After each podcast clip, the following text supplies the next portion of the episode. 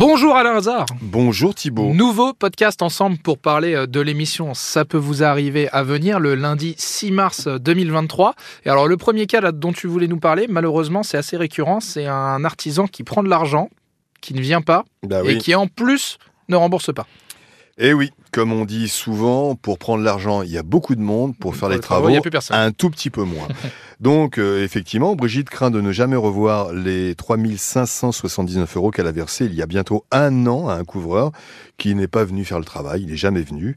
Euh, après la date de début de chantier qui a été reportée deux fois, elle a plus de nouvelles de lui, elle a perdu confiance et elle demande évidemment l'annulation du devis, puisque un devis, tu peux l'annuler quand il y a euh, un manquement par rapport à, à ce contrat. Oui, voilà, et ça là, il y faut a, préciser. là, il y a un vrai manquement par rapport au contrat et elle demande évidemment le remboursement de la compte. Voilà, faut préciser que là, il n'est même pas venu une première Non, fois non. faire quelques travaux que ce soit, et donc elle est dans l'autorisation. Elle, enfin, Elle, a, tout à fait le droit de demander voilà, l'annulation du contrat. Nous avons Alain qui achète pour l'anniversaire de son épouse un téléphone portable sur un célèbre site américain.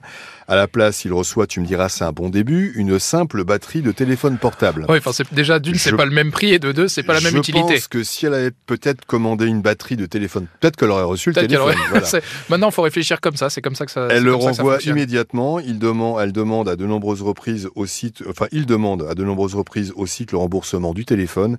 Et inlassablement, ce dernier site américain lui demande de lui renvoyer pour être remboursé. C'est toujours assez Donc récurrent. voilà, donc euh, on tourne en rond, donc euh, on attend simplement le remboursement. Et nous avons Emmanuel qui a acheté une voiture euh, à près de 6 000 euros en mars 2022.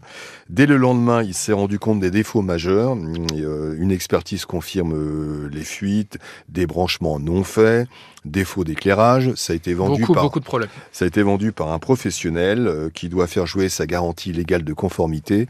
Il ne la fait pas jouer et pour cause, il y en a quand même pour 1900 euros de réparation. Ce qui est toujours une somme assez, euh, assez importante. Eh bien, merci Alain Hazard, bon courage et rendez-vous 9h sur RTL. À bientôt Thibaut